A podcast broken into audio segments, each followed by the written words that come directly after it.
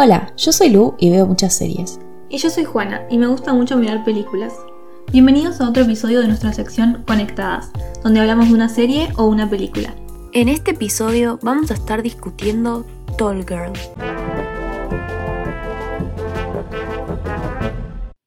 La película sigue a Jodie, una adolescente que es conocida como la chica alta de su secundaria, que sufre por esta característica, además de que por ella también es el objeto de burlas en su escuela.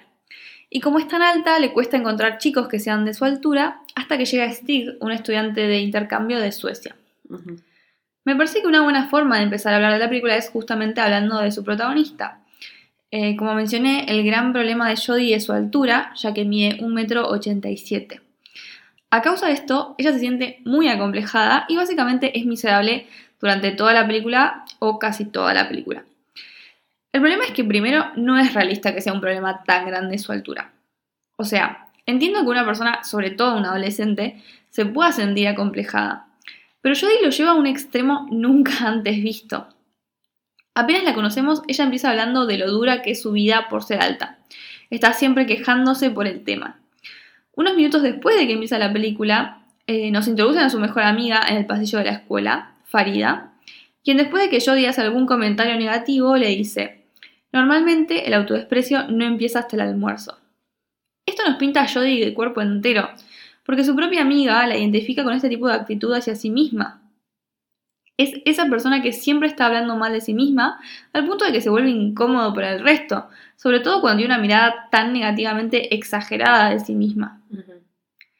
Jodie es una chica blanca, rubia, hegemónicamente atractiva, de clase mínimamente media alta, que claramente tiene muchas ventajas y privilegios jugando a su favor, pero ella actúa como si fuera la persona que peor la pasó en la historia de la humanidad.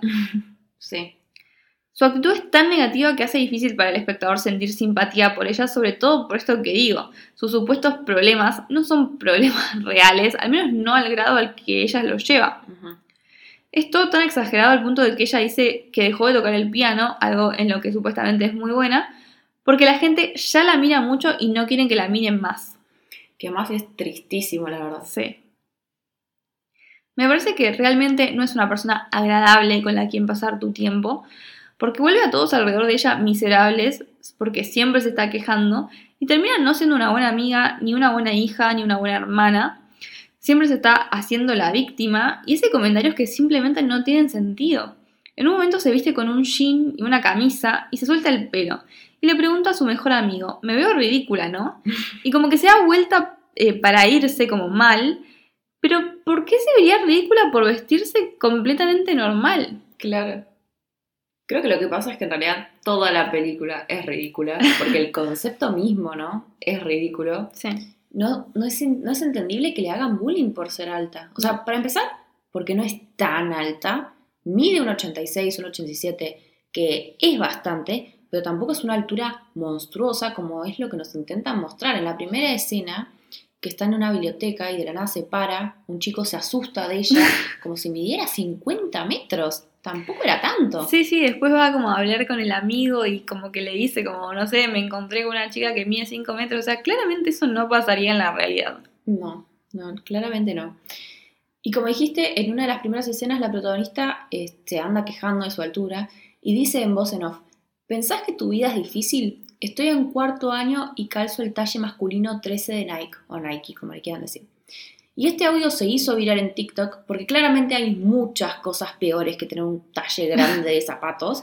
Y la gente justamente usaba este audio para mostrar problemas reales que tiene en su vida, ¿no? Yo lo busqué en Google y un talle 13 masculino de Estados Unidos sería un 46 argentino, que sería un pie de 30 centímetros. Si eso significa algo para ustedes. Eh, y yo, a ver, entiendo que sea un bajón, porque la verdad no debe haber una gran variedad de zapatos en ese talle para una chica de 16, 17 años. No. Eso es una realidad. Pero tampoco es para que la traten de monstruo o que ella saque el tema todo el tiempo. Porque este concepto de que calza talle 13 masculino de Nike es una frase que aparece demasiadas veces en la película. O sea, ya que aparezca dos, sería mucho. Pero creo que aparece más. O sea, es muy raro. ¿Por qué está todo el tiempo hablando de eso? Pero encima, ella es la que lo menciona constantemente. Ningún otro personaje lo dice. Tipo, nadie más que ella sabe que calza eso es rarísimo, o sea, realmente es muy raro.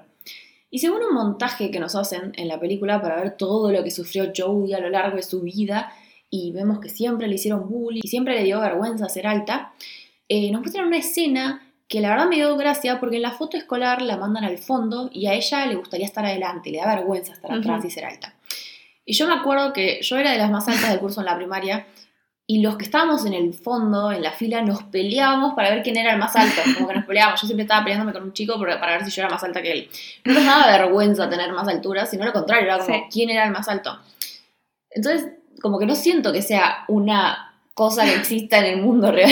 Bueno, yo peor, yo siempre fui las más petizas y entre las tres boludas que siempre estábamos adelante en la fila, eh, nos estábamos peleando entre las tres de quién de las tres era más alta, porque claramente no éramos más altas que nadie del resto, pero entre nosotras tres había como una competencia. Por eso, ¿ves? Es como, existen peleas de ver quién es el más alto entre niños, entonces ¿por qué se reirían de ella en, no, no tiene Sentido.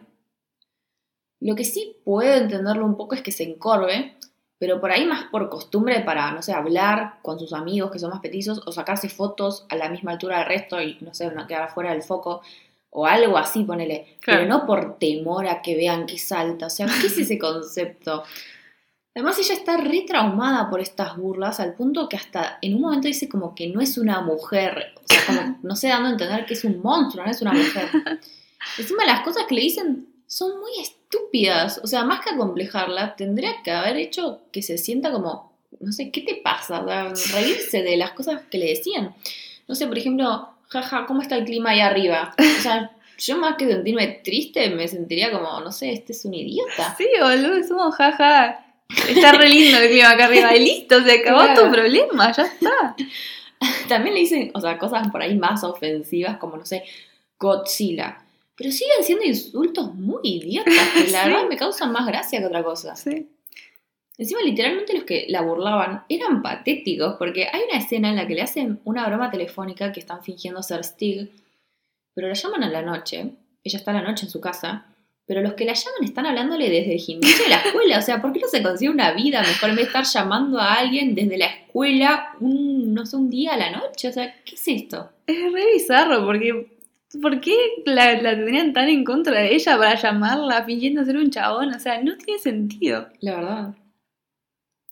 Otra cosa que no tiene sentido es que Jodie no sea adoptada, básicamente.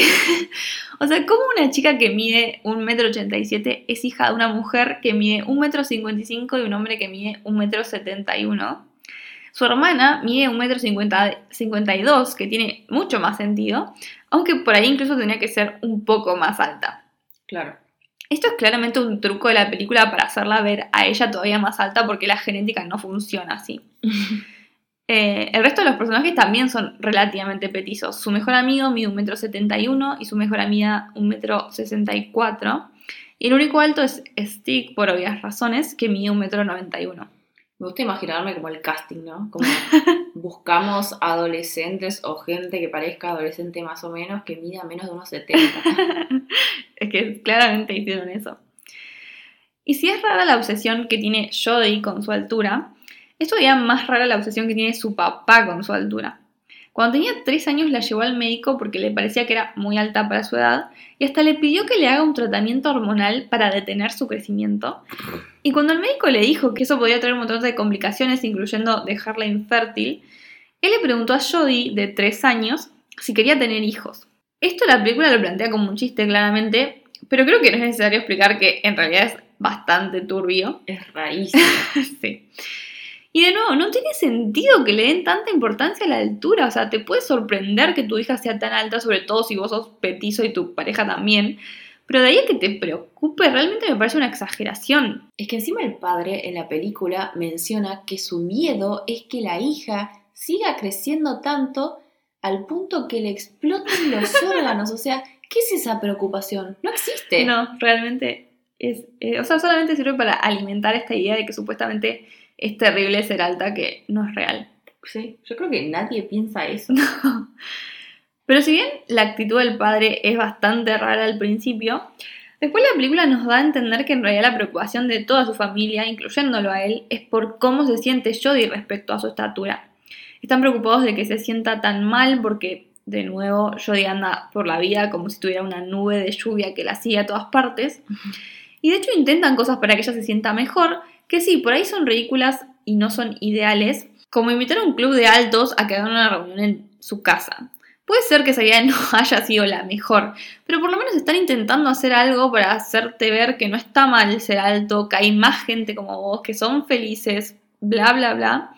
Y Jodie, en vez de ver esto y sentirse agradecida de tener una familia que se preocupa tanto por ella, está constantemente enojándose con ellos y especialmente con el padre. O sea, entiendo que se enoje con el padre cuando le sugiere que por ahí sus órganos van a explotar, pero encima que está tratando de hacerte sentir bien, por lo menos podrías, tipo, decir, bueno, mi papá se preocupa por mi bienestar y que me acepte a mí misma, qué sé yo. Claro.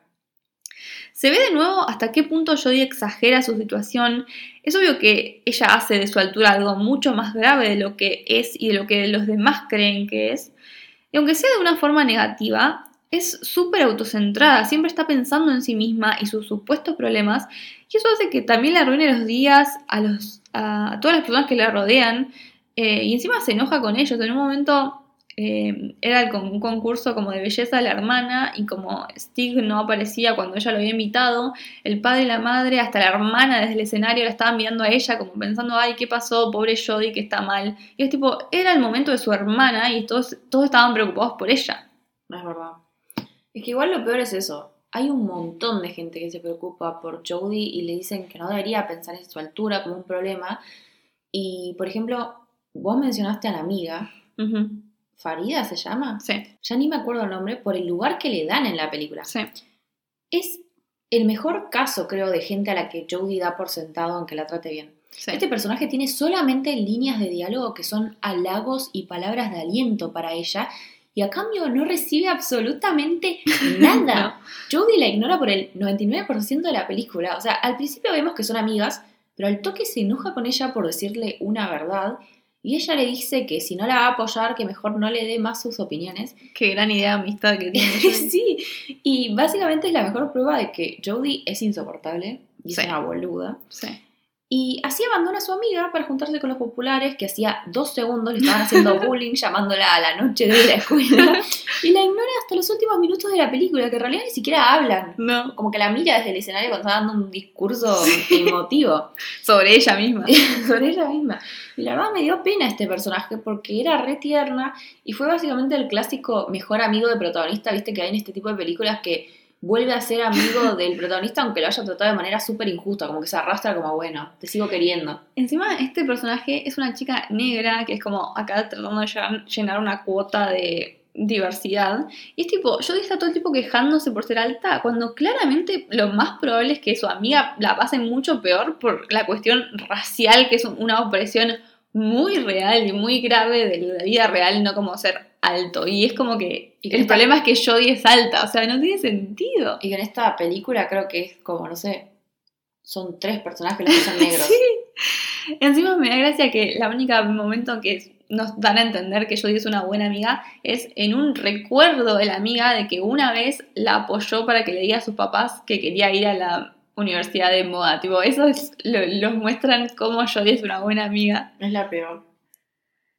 Eh, bueno, otro personaje que es muy importante en la película es Duncan Mann, el mejor amigo de Jodie, quien además está abiertamente enamorado de ella. Que de paso también es un pésimo amigo de Farida, porque en un momento eh, Farida tiene un almuerza con los dos en dos momentos separados y Jodie se la pasa hablando de sus problemas y ella está tipo escuchándola. Y después Duncan Mann almuerza con Farida y él está constantemente hablando de sus problemas que la atañen a Jodie, obviamente. Y ella literalmente dice, me, me encantaría saber cómo es almorzar con mis amigos y yo poder hablar de mi vida. Y eso en la película nunca se resuelve, tipo, Es no- re triste, o sea, la peor, la, la verdadera víctima es Farida. Sí. Eh, bueno, pero cuestión, lo que me parece interesante de este personaje, Duncan Mann, es que tranquilamente es lo que conocemos como un buen tipo. Un tipo de personaje del que hablamos en nuestro episodio 19. Para los que no saben o no se acuerdan, un buen tipo es siempre un hombre que busca empedernidamente enamorarse de una chica perfecta o que ya está perdidamente enamorado de una chica, como Duncan Mann, y está planeando el futuro con ella aunque ni la conozca o aunque ella lo rechace.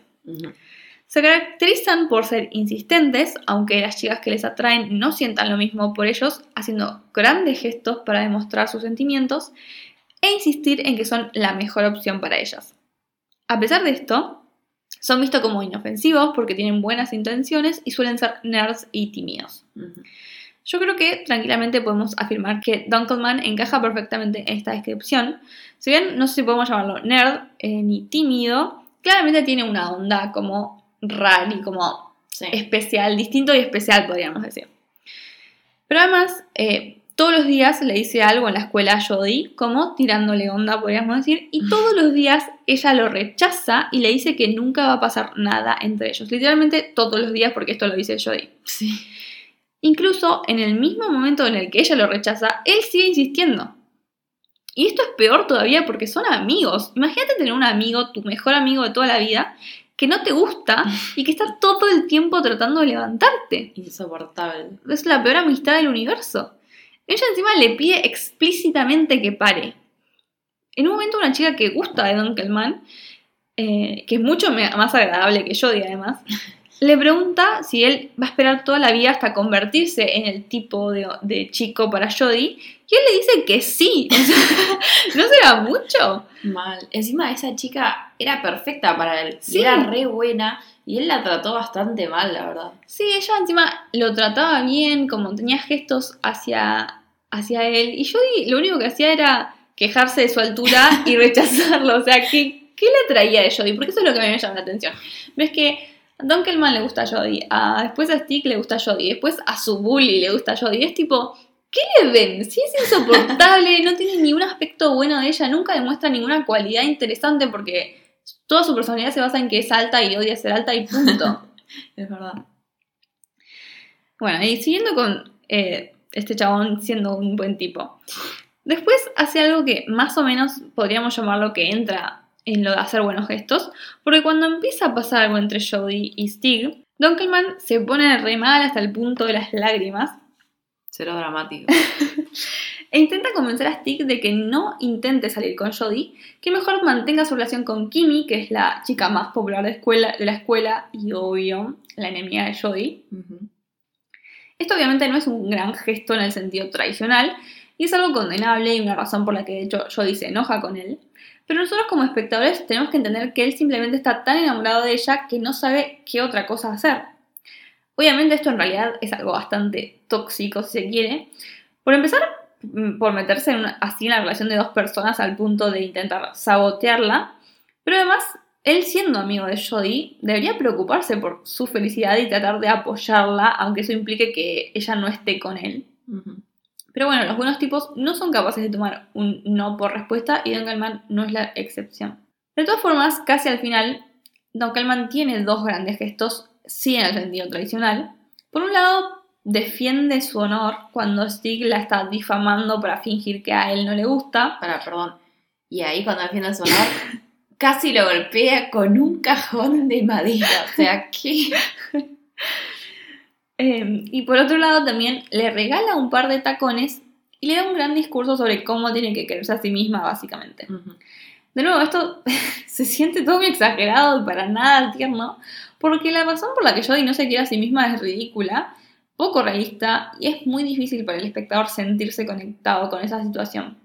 Además también nos cuesta hinchar, si se quiere, por la relación de Jodie y Don Calman, porque ella lo rechazó mil veces y él se comporta de una forma que no es para nada romántica ni agradable. Sí. La verdad que toda la dinámica de Jodie, Don Calman y Stick me hizo acordar mucho a la película Pretty in Pink, de la que hablamos en el episodio de Los Buenos Tipos, justamente porque se da la misma relación, la protagonista tiene un mejor amigo, ella está enamorada de un chico popular, el amigo se pone celoso, bla, bla, bla, pero al menos ahí el final tiene más sentido. Bueno, porque escucharon a los adolescentes. Totalmente. Hay un gesto también que tiene Dunkelman. y creo que es lo más bizarro que vi en una película de este estilo. Sí. Y es que este chico andaba todo el tiempo cargando un cajón de manzanas. Sí, iba a la escuela. Iba con dos libros con esos cuadernos ahí adentro. Claro, y al final de la película Joey le dice, ¿por qué no pones tus cosas en una mochila como un chico normal? ¿Por qué lo pones siempre en esa caja de manzanas? Y ahí el personaje finalmente nos revela este gran misterio que parece que existe hace años. y le cuenta que se la pasa cargando este cajón porque está siempre preparado para que Jodie finalmente quiera besarlo y su plan era pararse en la caja para ser más alto que ella. Esto es increíble por varias razones. La primera es porque le suma puntos de psicópata por estar esperando todo el tiempo que Jodie finalmente tenga ganas de estar con él, que me parece horrible. Pero también porque después de que Jodie dé un gran discurso sobre amarse a sí misma y aceptar su altura, igual la película nos muestra que es necesario que el varón la bese desde más altura en este beso final heterosexual. O sea, podrían haber aprovechado, la verdad, esta película para por lo menos poner un mensaje que valga la pena, que por ahí sería, no sé, que el trauma que tenía Jodie de ser más alta que un posible novio no tenía sentido, porque da igual si tu novio es más bajo o más alto que vos. Es más, al principio de la película, ella dice que es muy raro que él, Dunkelman, guste de ella porque es mucho más bajo que ella. Entonces se nota que en todo el desarrollo de la trama no creció para nada como personaje. Pero encima, eh, ¿cómo va a ser su relación a partir de ahí? Él va a andar, seguir andando con el cagón de manzanas y cada vez que se quieren dar un beso se va a parar encima. O sea, ¿qué? ¿Qué?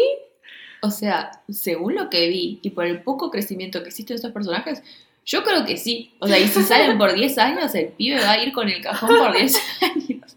Además, que se agache ella y listo. ¿Cuál es el problema? Por eso, es como que no les entró en la cabeza que él podía ser más bajo. Punto. Totalmente. Lamentablemente, si bien es la cosa más bizarra definitivamente de la película, no es la única para nada. Para dar algunos ejemplos, ¿no? Cuando Stig entra por primera vez a la película, entra a, la clase en la que están ellos, que ahí le voy a dar puntos por algo gracioso que hicieron, que fue como que Don Calman estaba diciéndole a Jodie ¿Qué, ¿Qué esperás? ¿Que aparezca un chico hermoso, alto, inteligente, bla, bla, bla, por esta puerta? No, eso no va a pasar. Y entra Steve, como que está bien, eso fue gracioso. Pero cuando Steve entra a la clase, que acababa de empezar, se pone a resolver un problema de química en el pizarrón. Es como, primero, ¿por qué ya había escrito un problema en el pizarrón? Y segundo, ¿quién te pidió que lo resuelvas? Tipo, acabas de entrar, sentate en tu mesa. Aparte, acaba de llegar de Suecia a la primera clase en una escuela nueva, en un país nuevo en vez de saludar o sentarte en tu lugar y ver cómo funciona la clase en este país, te vas a poner en el pizarrón a resolver un problema como nadie haría eso, alta vergüenza. Sí, no, no tiene sentido. Otra cosa que no tiene sentido es lo del club de altos. O sea, me parece una idea súper absurda porque no entiendo por qué existiría un club de personas altas. O sea, ¿cuál es el concepto? ¿Por qué se reunirían? Aparte, me parece re innecesario para la trama pensar algo tan absurdo como esto. Es porque este universo de Soul Girl es donde el único universo en donde ser alto está algo tan grave que la gente necesita hacer un club para darse apoyo, o sea, no existe en otro mundo. claro. Eh, también, eh, durante una escena, esto, es revisado, o sea, lo noté solamente porque no entiendo por qué lo incluyeron en la película. durante una escena en el almuerzo, Dunkelman por alguna razón tenía una palta en la, en la mano durante toda la, durante toda la escena. Simplemente una palta en su mano. Y al final de la escena, la muerde con cáscara y todo, tipo, y encima obviamente pone una cara de asco, pero es tipo, ¿por qué la mordió? O sea, la única forma en la que acepto esto es si, no sé, algún otro del elenco le dijo, a ver, a que no te animas a morder la palta. Porque si no es tipo, ¿qué carajo pasó ahí? Otra cosa rara de Dunkelman es que cuando termina la jornada escolar, Stick se acerca a él y le cuenta como gran sorpresa que se va a quedar en su casa durante su intercambio estudiantil. Esto es rarísimo por muchas razones. La más obvia siendo que como los padres no le van a contar que un chico de Suecia va a venir a vivir con ellos. Pero la segunda también, ¿cómo no se dio cuenta de que llegó? Porque en la escuela Stick no está con una valija, así que asumo que antes tuvo que pasar a dejar las cosas en la casa. Entonces, ¿cómo no se dio cuenta? O sea, literalmente no tiene sentido, no sé para qué pusieron esta escena. Además, ¿te imaginas llegar del, al aeropuerto de Suecia y tipo te mandan a la escuela así de una, no tenés ni un segundo para que se te pase el jet lag, no sé? Porque a la madre se le ocurrió hacerle esta bromita de sorpresa al hijo, rarísimo. Otra cosa, todas estas películas de adolescentes y muchas otras películas eh, tienen las, famosas escenas de los makeovers de las que ya hemos hablado antes, en algún episodio, probablemente de la belleza. Eh, bueno, esta es la escena de makeover más aburrida que vi en toda mi vida. Es realmente malísima. Empezando por empezar que Jodie obviamente tiene una actitud de mí, o sea, es malísima. Está quejándose, no le gusta nada. Encima, perdón, pero Jodie va a la casa, cuenta que hay un estudiante de intercambio de Suecia que le pareció lindo y la madre y la hermana se recopan a decir, bueno, te compramos ropa y maquillaje nuevo. O sea, ¿quién ¿qué? hace eso también? Claro, también eso, ella está siempre quejándose, pero tiene una familia a la que ella le dice, me gusta un chico y toda la familia, o sea, la hermana y la madre salen a comprarle ropa y al otro día están los tres, incluyendo el padre, esperándola abajo para ver cómo aparece con su nuevo outfit y es como, ¿qué? ¿Qué? ¿Quién tiene ese lugar en su familia? Mal. Pero encima el outfit que se compró. Sí, sí. ¿Cuál era el objetivo de ese outfit? O sea, perdón, Jodie, pero tu elección de ropa fue horrenda. Espantoso. Y hablando de belleza, eso de que Stig supuestamente es feo en Suecia, creo que es de las pocas cosas que me parecieron decentes, porque la Sí. verdad me parece buenísimo como para pensar que la belleza es una construcción social que cambia de un territorio a otro. Eh, o sea, Stig era feo en Suecia, pero es lindo en Estados Unidos. Sí. Pero después todo se arruina porque la conversación que se arma en torno a esto lleva a que Dan Coleman diga que hace que se vea feo en comparación, o sea, no quiere estar cerca de Stig, y como que le baja el número de belleza. Creo que esto es un concepto muy estadounidense, ¿no? De hablar de la belleza de una persona de escala del Sí. 1 al 10, o sea, no conozco ni a una persona que haga algo así en la vida real. Por suerte, la verdad, porque es una cosa espantosa. Sí, o sea, re objetivando a la otra persona, pero al 100%. Sí. Otra cosa que es re random y que también aporta el hecho de que no tiene sentido de que Jodie supuestamente la pase tan mal por su altura. Si medís casi un metro noventa, si tenés pies gigantes, ¿por qué no amenazás a tus bullies y listo? Tipo, literalmente le decís a uno que le vas a dar una trompada y sabes cómo no te molesta nunca más.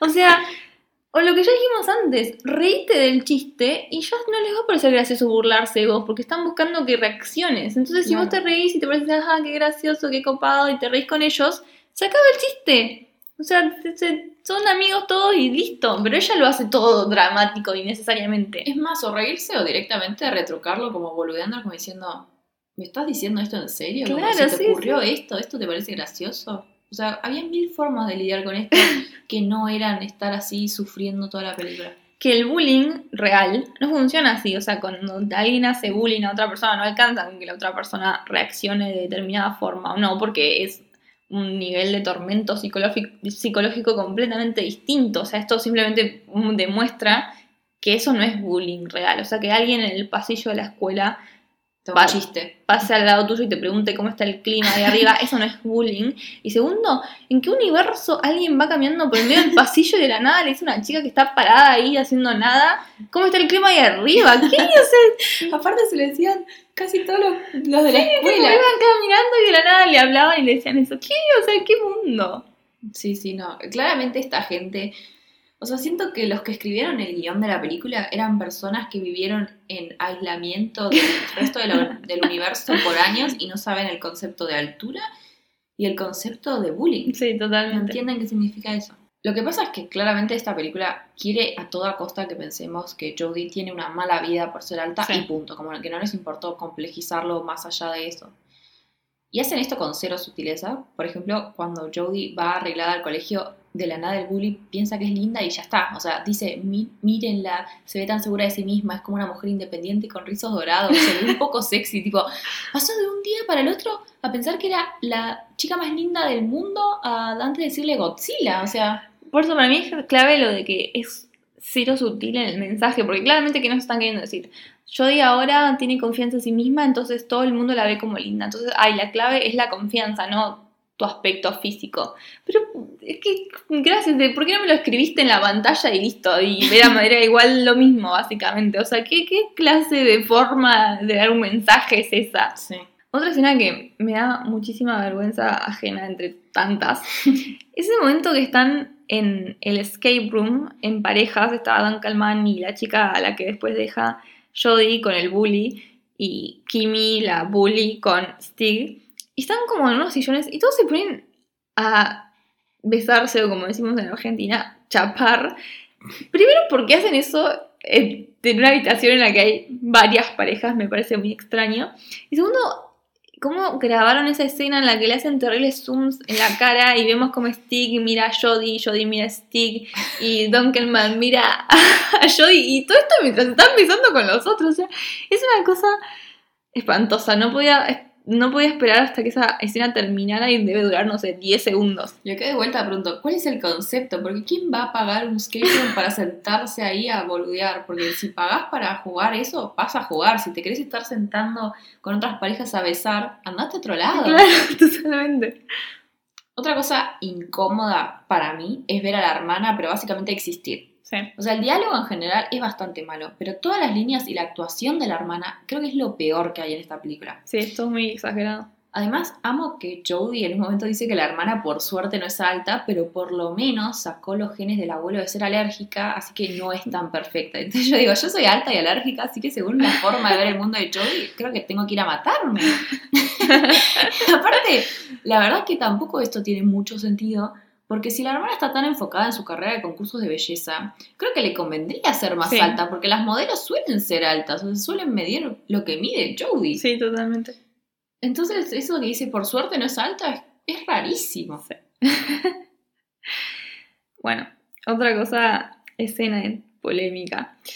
La escena al final, en la que sube al escenario con ese outfit horrible que eligió y se pone a dar un discurso sobre cómo ahora se acepta a sí misma. Para, perdón, pero encima entra al baile tarde Sí. y va directo al escenario. Ni siquiera habla con nadie, como se mete en el escenario y se pone a hablar. Es rarísimo eso. Como, y todo el mundo se calla y la escucha atentamente, tipo, a nadie debería importarle qué carajo tiene Jodie para decir. Tipo, el mundo no funciona, si el mundo no gira en torno alrededor de una persona, a nadie le importa escuchar tus problemas ni cómo los resolviste. Créate una cuenta de Twitter si querés y que te lea, no sé, tu abuela, pero si no, a nadie le importa. O sea, es completamente poco realista, pero además ¿Cómo te vas a subir a un escenario a contar que ahora te Claro. sentís bien con vos misma porque alta? ¿En qué mundo?